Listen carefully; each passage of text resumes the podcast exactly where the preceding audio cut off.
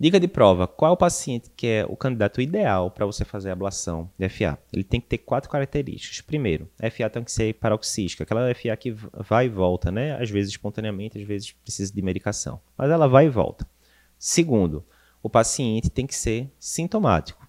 O grande benefício da ablação é tirar sintomas. Então, se o paciente não tem sintoma, não tem muito motivo para você fazer ablação.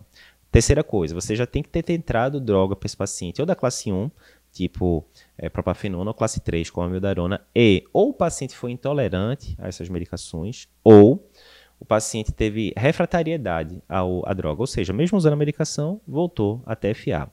Quarto ponto, você tem que ter escolhido uma estratégia de manutenção de ritmo sinusal para esse paciente. Juntou esses quatro pontos, aí sim a indicação classe 1 de fazer ablação.